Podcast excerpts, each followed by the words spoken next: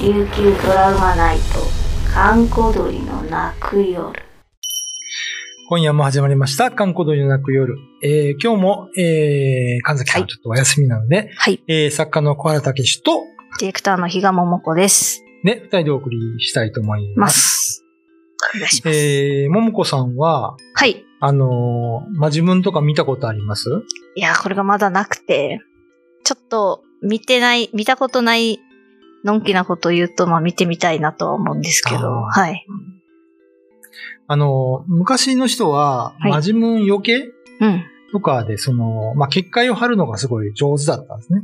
うーんあのー例えば、あのーマブヤメイとかマブヤウーっていう言葉があるんですけ ど、まぶやめとまぶやうですかあのーなんだろ昔ねう、やね赤ちゃんに着せるちゃんちゃんこみたいな服のはい背中にバッテンをこう縫い付けるっていう風習があって、へえ初めて聞きましたあれは魂のへその緒はいをマジムに取られないようにこう固定するという意味があったんですね。へえほとんど昔の赤ちゃんの着物にはバッテンがついてるん ですよ。え、刺繍でってことですそかうそうそうそう。へえ。 刺繍っていうかまあ糸でねあ、なん、か糸でこ縫うっやて。るんですけど、あれ本土の人が見たらこの赤ちゃんはうんダメって意味だと思うんですけ 、どなんかちょっと怖いですよね、そうバッテンは。そうじゃないですうんうんよ。あれはクロスするというね。ああそうなんですすごい崇高な意味があるうみたいでん、すね。守るための意味なんですね。へえ。で、あのー例えばですね、隣の家の人が嫌いだと、はい。ムカつくと。そういう時に、隣の家を没落させる方法っていうのがあっへえて、はい。あのー、ほうきってあるじゃないですか。ほうき。ほうきは普通、絵が上で、はい。こう、なんていうの、竹のもじゃもじゃしたのが下でしょはい。そこで吐くから。うんあれを夜中に普通に立てかけとくのはいいんだけど、うん夜中にね、隣の家行って、ほうきを逆にして立てるんですよ。じゃあ、もじ下ゃもじゃがが上、上で。下が上。はいはいはい。すると、幽霊、幽霊がうん。家の中に入りやすくなる。へえ、そんなのもあるんですかで、夜中にわざと隣の家を吐くんですよ。はいは吐いてると死んだ人が寄ってきて、一緒に吐くっていうね、なるほどい。入りやすくなっていくわけです、つね。まり夜中に、こう、掃除をするのは、生きてる人じゃない。うーん。死者。だというね。なんかそんな怖い話が載ってましたね。へえ、市町村初めて聞きました。あ、そういう、なんか、の、呪いのそうそうそおう。まじないっていうか、怖いおまじないもあるんですね。あと前もちょっと話しましたけど、よくその生き量を飛ばされてる人がいて、うんうんうん。あの、生き量が家に帰ったら、ちゃぶ台でお茶飲んでたと。えそういう場合どうするかという と、はい、すいまあせの、んお。茶の中にそ人んな時は間の糞尿を混ぜて、これ本当に書いてあるんですよ。糞尿を混ぜてその生き量の実体化した人に出すんですよ。うー、はい。で、これはなぜかというと、あの、クソくらいはい。言うじゃないですか。はい。クスクヘーって言うでしょ沖縄でも。はい。あれの意味。そう、その、リアルクスクヘーです、はい。 その名の通り、 そう。そうくらい。そういうのがあったよね。ああ、すごいなでんすかも、ね。ももこさんはなかったですか小さい頃。私は、なんか、今思い出したのは、その悪夢をよく見てた子供の時に、ほうほ母親にその、なんか今だったらすごい変わってるかもって思うんですけど、当時はもう素直に受け入れてたんですけど、枕の下にハサミをう。ああ。置いて、なんか、魔除けって言って、沖縄では魔除けって一応ですね、ええ言って、そうそうそうそう、枕の下に挟んで寝て、うんうん。なんか怖いとかもなく、なんか、なんかこうちょっとかっこいいなとすら多分思ってたと思うんですけど、ほうそれで寝るっていうのをしばらくやってた時期が確かあった気がします。うん、やってましたね。刃物を入れたりね、よくしますよね。生き量返しとかね。はいマジモン返しで。どのくらいの大きさだったんですかなんか最初は本当に鼻毛切るぐらい超ちっちゃいハサミだったんですけど、、もしかしたら母親なりに小学校低学年だったんで私が、こう、ちょっとびっくりさせないようにって言って、ええ最初はそういう、ま、毛先、刃先の丸い鼻毛切りから、徐々にお道具箱のハサミになり、最終的には本当布切る用の、あの、ガシャっていうあの、でっかい立ちばさみになうわっーて、それがこう枕の下にちょっとこう形がわかるぐらいあって、でもなんかまあおまじないの効果なのかなんか、うん普通にまあ寝れて、今ではいい思い出になってるんですけど、なるほどね。はいハサミを挟んで。まあ、寝ハてサまミしたはね、いろいろ魔物を遠ざけるっていうのがありますからね。うん皆さんも何かその家庭でそういう風習とかあれば、またあれば教えていただきたい、いただきたいなと思います。 思います。今日のお相手は小原武史と、比嘉桃子でした。はい。そう、はハサミって怖くないですかね枕に入れるっい。いて。や、なんか、かっ、そうですね。ちょっとおかしかったのかなかっこいいおまじないだなって思 ってます。まあでも沖縄では普通にやってたみたいでなんす。かこの魔法使いとかうん魔女とかに多分憧れてた世代、あ、ほうほうほう世代というか年齢だったんで、こう、ハサミを枕の下に引く。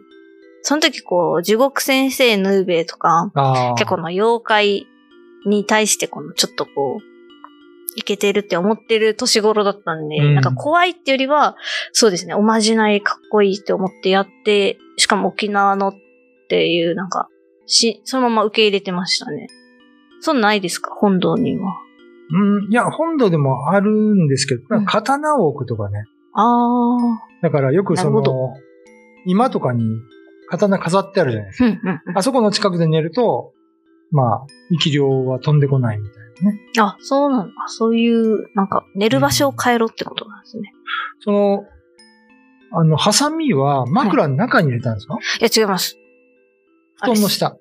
そうですね。ふ敷布布団団と枕の間っていうか、あ、そうです。その、枕をふってどかして、ハサミを置いて、その上に枕を置いて、ええバッて寝てました ね。それ寝相悪く て、ですよ。いや、ちょっと枕をこう、ふってやった瞬間に、このハサミの絵が、ヒュッて立って、怖いそこに、うーん、ガチってやったら、いや、もうプシュー ですよねジ。ャストミートです。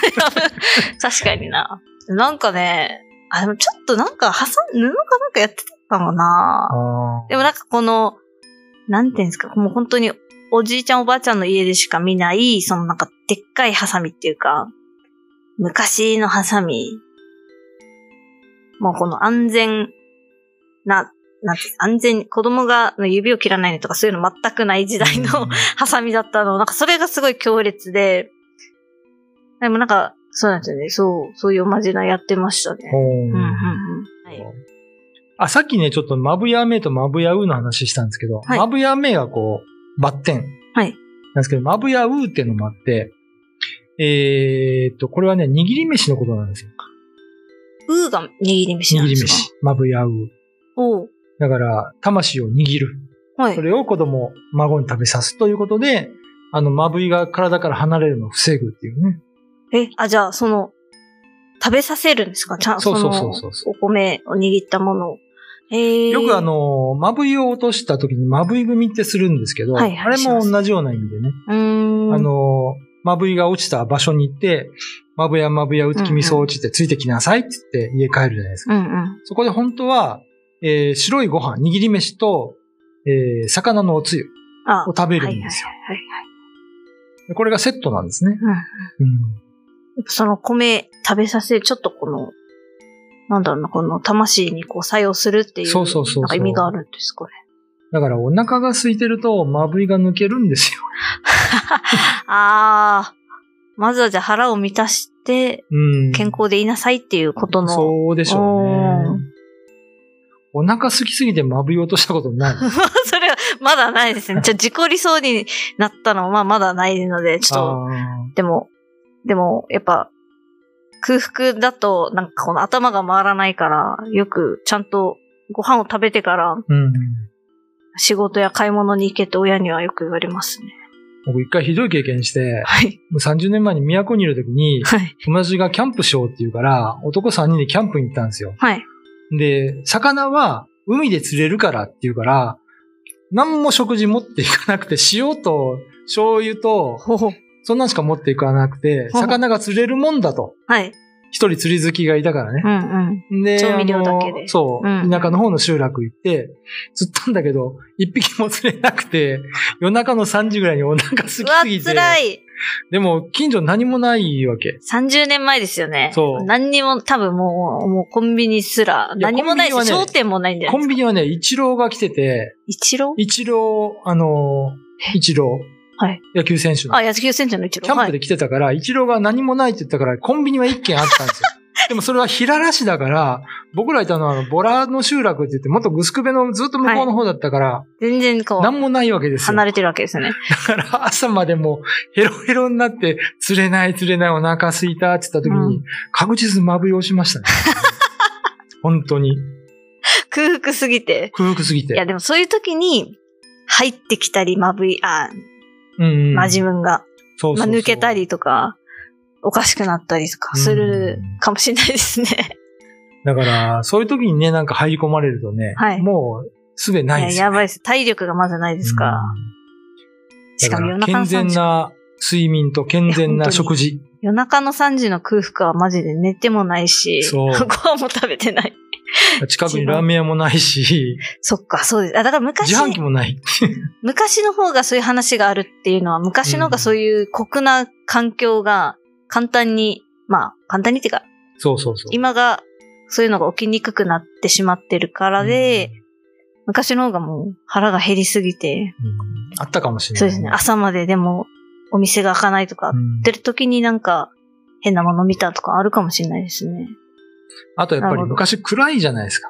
うーん。。コンビニもないいしね。真っ暗ですよ。暗い。田舎行くとね。本当ですね。今です。今だと街灯みたいなのありますけど、うん。結構、私の子供の時も、街灯もないし、空き地も、空き地とかになってきたらもう真っ暗で、うん。なんかすごい怖かったの覚えてますね。田舎の方だと。一回その、久高でね、あの、泊まった時があって、うん夜中に出かけようって知り合いが言うから、はい。一緒に浜辺まで歩いたんですけどお、母さんよく夜中に出かけますよね。 昔。うん、なんか漫画家のお友達だったんですけど、はい一緒に浜辺までね、3人で行ったら、猫がいたんですけど、うんうん、おー夜中真っ暗なんですよ。街灯ないから。で、一人が猫につまずいて、うんぎゃーって言われて、うわー3人でもう吹っ飛んだことが。うわ、怖っあ、で夜も、中のめち猫ゃほくちゃど怖いのないっすよ。びっくりしますうね。ん。そっか、音も、だから真っ暗だから、多分牛小屋の、もーとかも、そうそうそうそうなんか変な声に聞こえますよね。聞こえたりとか、なんだろうなと。うん、犬も猫も多分、今よりもいっぱい、うん。そうその辺にいた時代だったと思うんで、うん。確かあんに。いな真夜中に野犬に追いかけられたらもう終わりですよ。やー、超怖いです ね。野犬とかそっか、最近全然、野犬いないですね。まあ、保健所の方々のそう働きですやよって、ね。そっか。はい。まあ、こんな話を今夜はお送りしましたが、皆さんも暗闇で何か見たことがあれば、ぜひ番組までご一報ください。くださいませ。今日の相手は小原武史と、比嘉桃子でした。 YouTube のチャンネル登録高評価 Twitter のフォローよろしくお願いしますポッドキャストも配信中詳しくは概要欄まで。